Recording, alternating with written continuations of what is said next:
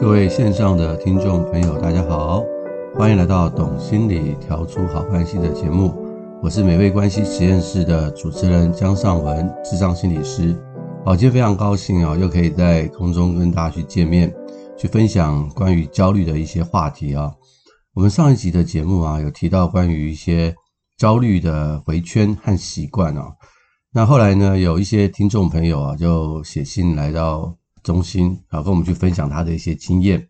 那主要是大家会问说，那我知道我的焦虑回圈之后，那我应该要怎么样去面对呢？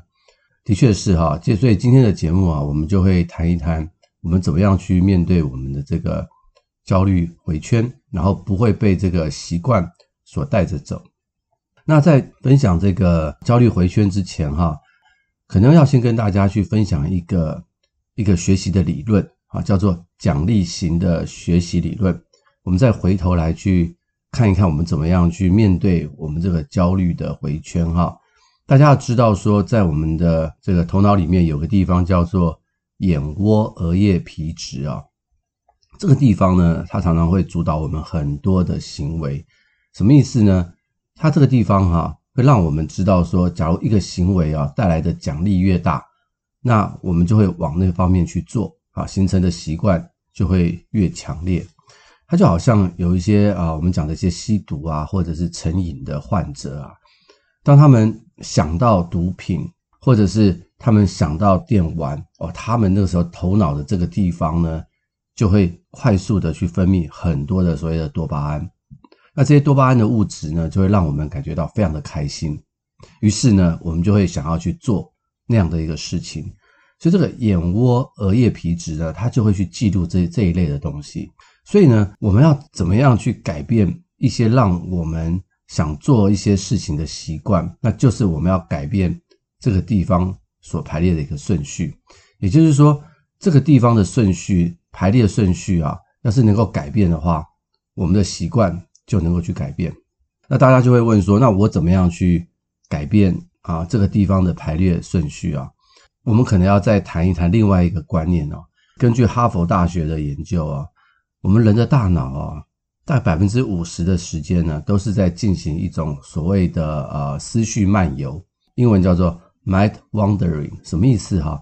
就是我们大部分的时候啊，人都没有活在当下，要不然呢，就是会想到一些过去的事情，要不然呢，就是会焦虑一些未来的事情，常常就是想东想西。想南想北，就好像做这个白日梦一样。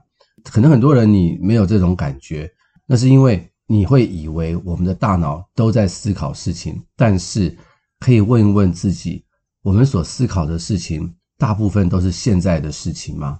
很多时候并不是哦。嗯，我举个例子哈，我常常去餐厅吃饭的时候，就看到很多人一边吃饭会怎么样，一边划手机。那很多人会说。啊，我就想利用这个中午吃饭的时间放松啊，所以我就我就滑滑这个手机啊，让自己放松。可是呢，因为我肚子饿了，我也得吃饭，所以我就顺便吃饭。那长久下来呢，其实对我们的身体并不是一件好事情哦。因为当我们能够专注在吃饭的时候，我们可以享受吃饭的美食，这个时候我们的肠胃道也才能够全心全意的去。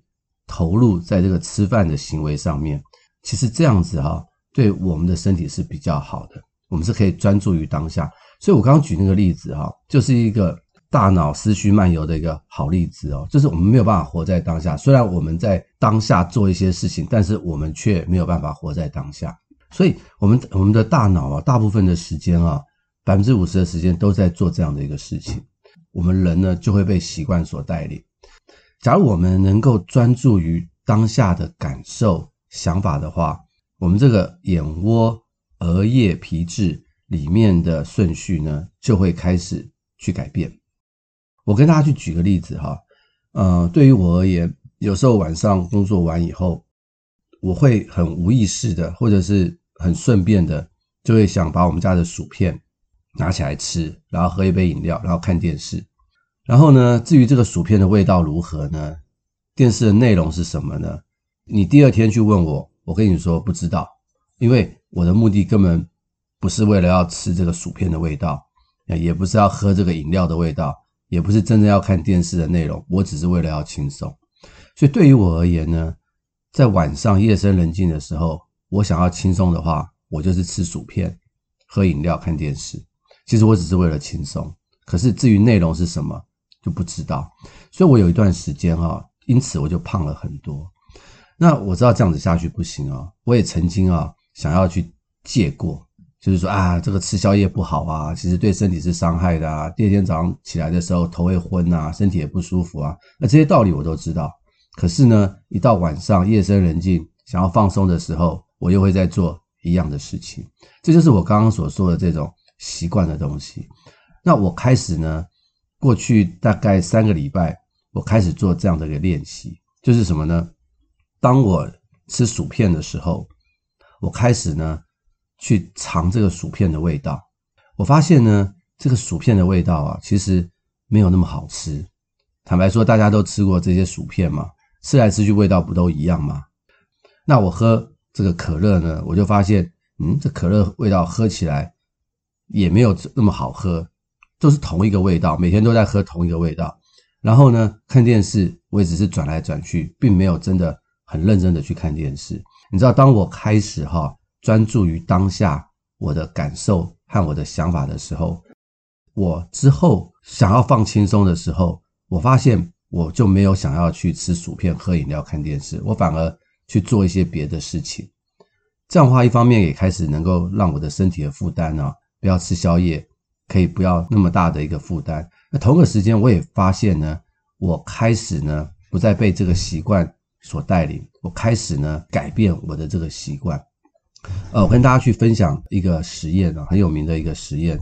它就是呢，在耶鲁大学有一个神经科学家叫做啊 Dana Small 哈，他们就做了一个类似的实验哦。但他们比较特别的是，他们一边做这个实验的时候，他们要用那个正子摄影啊 PET 去扫描那个大脑的变化，所以实验者是不能动的。然后这个时候呢，他们就问他说：“你最喜欢吃什么东西？”啊，比如说某一个实验者哦，他就说他最喜欢吃这个巧克力棒。哦，好，然后他们就去准备这个巧克力棒啊，去喂给他吃，因为他不能动嘛。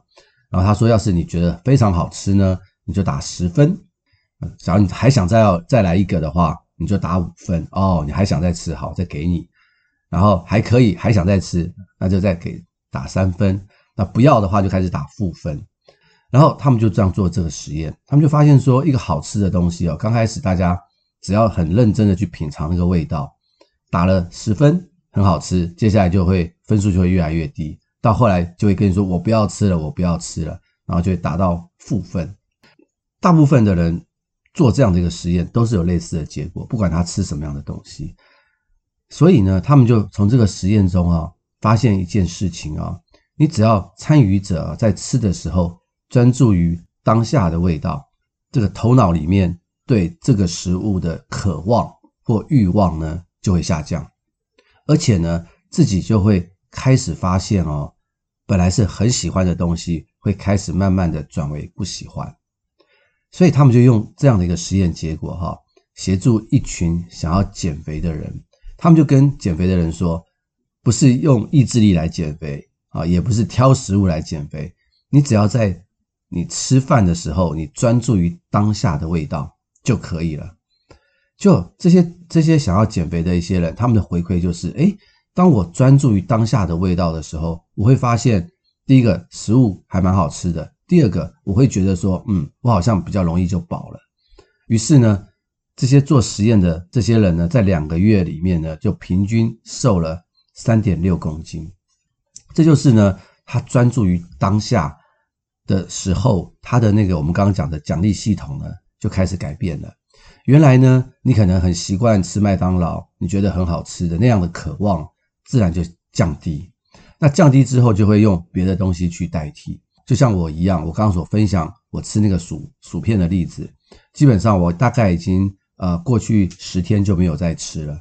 我也不会觉得我想我想要吃，我一想要吃薯片的时候。我同一个时间，我就想到那个薯片的味道，其实并不是真的很好吃，然后我就没有兴趣了。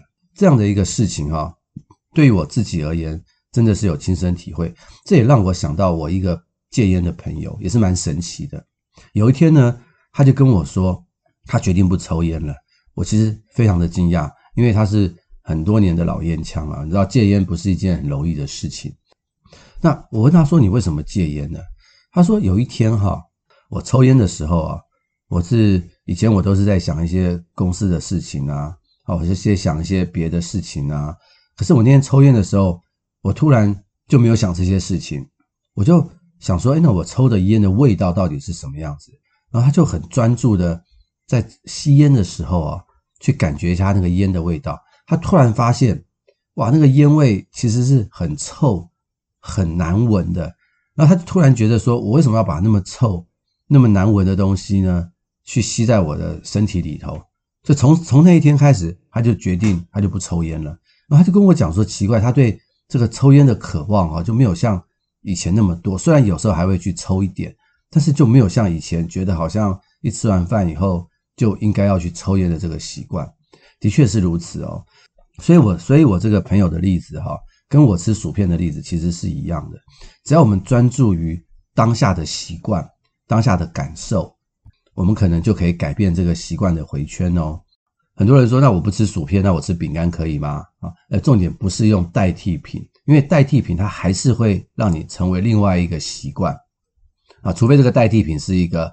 啊，对我们身体或对我们心理是好的习惯，但大部分的时候可能并不是哦，因为我们的身体呢会很倾向很快速的呃获得奖励。假如你说，那我去运动啊，的确运动是对身体是一个好方式，但是运动哈其实要耗能，要有很强大的意志力，要养成习惯，甚至要有人陪，所以这么困难才能够得到奖励的东西哈，往往呢不是不可能，但是比较不容易做得到。那我会觉得说哈，跟大家去分享关于用好奇心去代替这个奖励，因为人呢，他本来就会有好奇心。那这个好奇心的结结果呢，不管是你对一些知识的好奇，不管是哪一种哈，都会让人有愉悦的感受啊。像我啊，有时候看电视，我最喜欢看的是什么？Discovery Channel，因为里面会讲一些这个世界上动物啊，或者是人类行为的一些有趣的一些事情。这会满足我的一些好奇心。那当当我在观看的时候，我会很专注，那我会觉得很开心。为什么我很开心？因为它满足了我的这个好奇心。人呢，一旦好奇心呢被满足呢，就会有愉快的感觉。所以，当我们哈在专注于我们当下的时候，我们不止啊可以专注于当下，我们也可以啊做一些深呼吸啊。有时候深呼吸也是个预备。啊，让我们去专注于我们当下的一个感受。那你可以再用好奇心呢，感受到什么呢？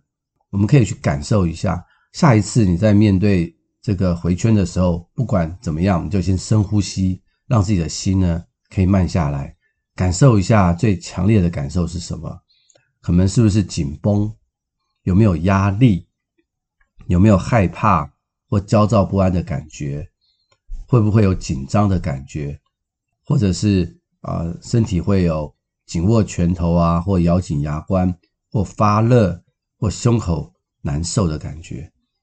那你可以再用好奇心呢，再去感觉一下这些感觉有没有，是不是发生在身体的哪一些部分？是大腿啊，是肩膀啊，还是腹部？我们就把我们想要活在当下那样的想法去觉察一下。我们当下的感觉和我们身体的感受，以及呢，我们当下的一一个一个思想。那我再以我吃薯片的例子为例好了。当时我想要吃薯片的时候，我停下来，我不去吃。好，我的感觉是什么呢？我的感觉就是，我其实是想吃那个薯片，可是我又想到那个薯片的味道不是那么好吃，那我就觉得，嗯，干嘛要吃这样的东西？那我强烈的感觉是什么呢？就是我其实是想要放松。为什么我想要放松？是因为我今天一整天工作，我觉得到现在终于是自己的时间了。我想要从紧张的状态进入放松的状态，然后我想要去睡觉。其实我是想要放松，和我想对于我今天的工作哈做一些所谓的补偿。这个就是我整个的一个感觉。当我能够去专注于这些感觉。想法的时候，其实这样的一个觉察哈，在我们的大脑系统里面就会是一个鼓励，而这个鼓励就是一个奖励的感觉，那它就会改变我们的奖励系统。所以当我做这样的觉察的时候，我就会发现说，嗯，我其实需要的是能够去整理一下我今天的东西。我需要的是呢，可能我只是想放松，那我可以看一点电视，没有问题。但是我就不要再吃这些薯片了，这样对我自己的身体是比较好。所以这样的一种整理呢，其实对自己的这个习惯回圈的打断呢，是很有帮助的。所以大家可以去思考一下自己的习惯回圈有哪些。我们下一次这个习惯回圈要发生的时候，请大家啊做几个深呼吸。然后专注于当下的情绪，专注于当下的感受，身体有什么样部位的感觉，用一个好奇心呢，去觉察一下自己的那个部分。这个觉察所带来的愉悦的感受呢，就会改变我们的这个奖励系统。呃，我有一个模拟个案跟大家去分享一下哈，他就是呢跟他的女朋友在一起的时候，他女朋友觉得他很烦，为什么呢？因为他就很希望他的女朋友呢，嗯。每到一个地方啊，或某一段时间啊，就要发讯息给他。那我就问这个男生说：“为什么你要这么做？”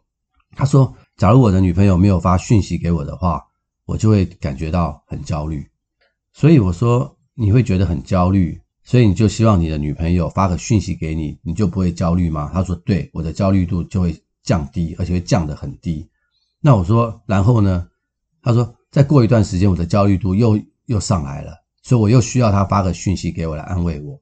好，那我就跟他讨论这个习惯回圈的问题。我想各位听众，你大概已经听出来了。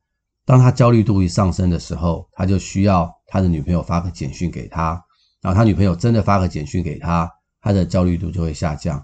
所以长此以往呢，他就变成他跟他女朋友的相处中就会有一个这样的习惯回圈。那刚开始可能还可以吧，他女朋友久了以后会觉得。真的是很烦，变成有一种被控制的感觉。我就问这个男生说：“你知道女朋友有这种感觉吗？”他说：“他知道，可是他也没办法。”那我就跟他讲说：“这个就是所谓的焦虑的回圈，焦虑的回圈。”我就跟他探讨，在焦虑的当下，你在做什么？他说：“我没有做什么，我就是觉得很焦虑。”我说：“下一次哈，你在焦虑的时候，你就去深呼吸，然后呢，你去感觉一下。”你的焦虑对你身体的影响啊，他后来他来跟我讲说，他真的去做了，他真的去做一些深呼吸，然后他发现呢，他真的很紧张，然后他甚至手会握一下拳头，心跳会很快，然后他说这个是他感觉到他身体的一个状态，然后呢，我要他专注于当下他的身体的一个情况，然后继续做深呼吸，然后他就告诉我说，诶，他发现。他的焦虑度没有那么高了，好像就变成说不太需要他的女朋友打电话给他，而是他就可以自己呢，透过深呼吸去觉察自己的身体，而焦虑度就开始下降。然后他就发现他做到了，然后他就觉得他很开心，然后他就觉得说，诶，他下一次就不一定要他女朋友打给他，他自己就可以去降低他自己的焦虑。当然呢，我们在智商的这个过程当中。不只是在谈这样的一个事情，而是我们也谈了是什么原因他需要别人打电话给他的背后的原因。这当然还是跟他的这个过去的背景有关，跟他的原生家庭有关。当我们这样逐步的去拆解之后，他就不太需要他女朋友打给他了。我说，假如你真的需要的话，你可以打给你的女朋友，好，去跟他聊一聊你当下发生的发生的一些事情。后来他们就开始这样去做啊，他们感情也开始变得比较。啊、好一些，比较回到一个正常的一个轨道，所以我会觉得很想跟大家去分享这个例子，包含我本身吃薯片的例子，我觉得都是一个非常好的一个状态。有时候我们会用意志力哈去对抗我们内心的渴望，有时候有用啦啊，对于某一些意志力特别强的人啊，这可能是一个很好的一招，或者是我们常常会用一些想法呢。就是说，这想法不要，然后用认知的一个态度说这是个非理性的想法，我们要去克服它。某一些人在理性上、在认知上很强的话，的确是可以去克服这种内心的欲望。但是我们要去了解一件事情哈，我们刚刚讲这个奖励的系统啊，其实它本来就在我们的大脑里头，我们其实要去善用它，而不是用别的意志力呢去克服它。所以，假如我们能够去善用它的话，我们自然就可以去改变我们生命中很多不好的习惯。所以，我就相当的建议哈，大家可以尝试用这个活在当下的这个方法，去试试看如何去改变焦虑的习惯的回圈哈。有一本书哈，叫做《松绑你的焦虑习惯》啊，作者叫做 Judson Brewer 啊，大家有机会也可以去看看这本书啊。他在这本书里面就有提到一些这样的一个观念，然后他最后哈，他用了一个 rain 啊，下雨啊这四个字呢，来代替我们今天所说的一些东西啊。我觉得这个 rain 蛮好的，因为我们碰到下雨的时候，你一定会做当下的事情嘛，对不对？要不然就要撑雨伞。不要让自己淋湿，要不然你就要去躲雨。不管是哪一种，或者是你很伤心，你让这个雨水打在你的身上，都是一种活在当下的感觉哈。他用这四个字啊，去讲这个活在当下的一个部分哈。这个 rain 的第一个字叫做 recognize，就是你要活在当下，觉察正在出现的东西。假如你正在吃饭的话，你就专心的去吃饭，然后去觉察这个米饭的味道。假如你正在洗澡的话，你就放慢速度，去让这个水呢打在你身上，去感觉那个水的感觉啊。第一个 R，第二个是 A 啊，是 accept 接受它的存在。有时候这种感觉可能不是很舒服的哦，人会逃避这个痛苦，去拒绝这样的一个痛苦和不舒服的感受。A 呢，就是去接受它的存在，recognize 正在出现的东西，然后接受它的存在。I 呢，就是 investigation。就是去调查，就是像我刚刚跟大家所分享的，好奇此时此刻的情绪，好奇此时此刻身体的感受，好奇我这个时候有哪些想法。当这个好奇心得以满足的时候，它就是一种愉悦的感觉，而这种愉悦的感觉呢，就会改变我们奖励系统里面的排列。最后一个 N 呢，是 note，就是记录每一刻发生的事情。也就是说，像我刚刚跟大家去分享关于薯片的事情，并不是我现在当下的状态，而是我去回忆我当时所发生的事情。我们去回想，我们去回忆呢，这些都是一种好奇心的满足，然后这都是可以去改变我们头脑里面的奖励的学习系统。所以最后呢，请大家可以有机会去想想这四个字：learn、recognize、accept、investigation 跟 note。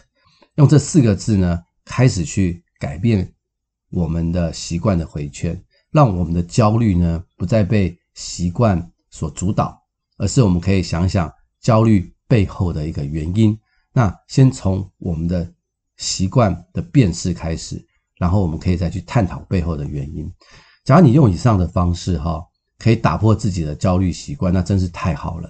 但是假如你的困扰还是很大的话，我就会去建议。你还是可能要找啊适合的专业人员、心理师跟你去晤谈，因为你背后的焦虑的原因呢，可能有一些更复杂的人生议题，可能是创伤啊，可能是原生家庭的议题。那这些东西的话，可能就不能够只是靠自己的觉察能够去改变的。那这个时候，我们就可以找一些更加专业的人士去协助我们。这呃节目的尾声呢，还是可以跟大家去分享。在我们的懂心理调出好关系的节目啊，里面呢就有提到关于这个正念呼吸、身体扫描的方式。所以在我们要去觉察自己的焦虑回圈的时候，其实我们是可以呢，先透过这个呼吸法让自己放松，然后就可以去进行进一步的觉察。那希望今天的节目呢，能够给大家一些很好的方法、好的资讯。去帮助自己在焦虑上的一些部分，也希望您能够帮我们去分享给更多的人。那也祝您有一个美好的一天。我们下回空中再见，谢谢。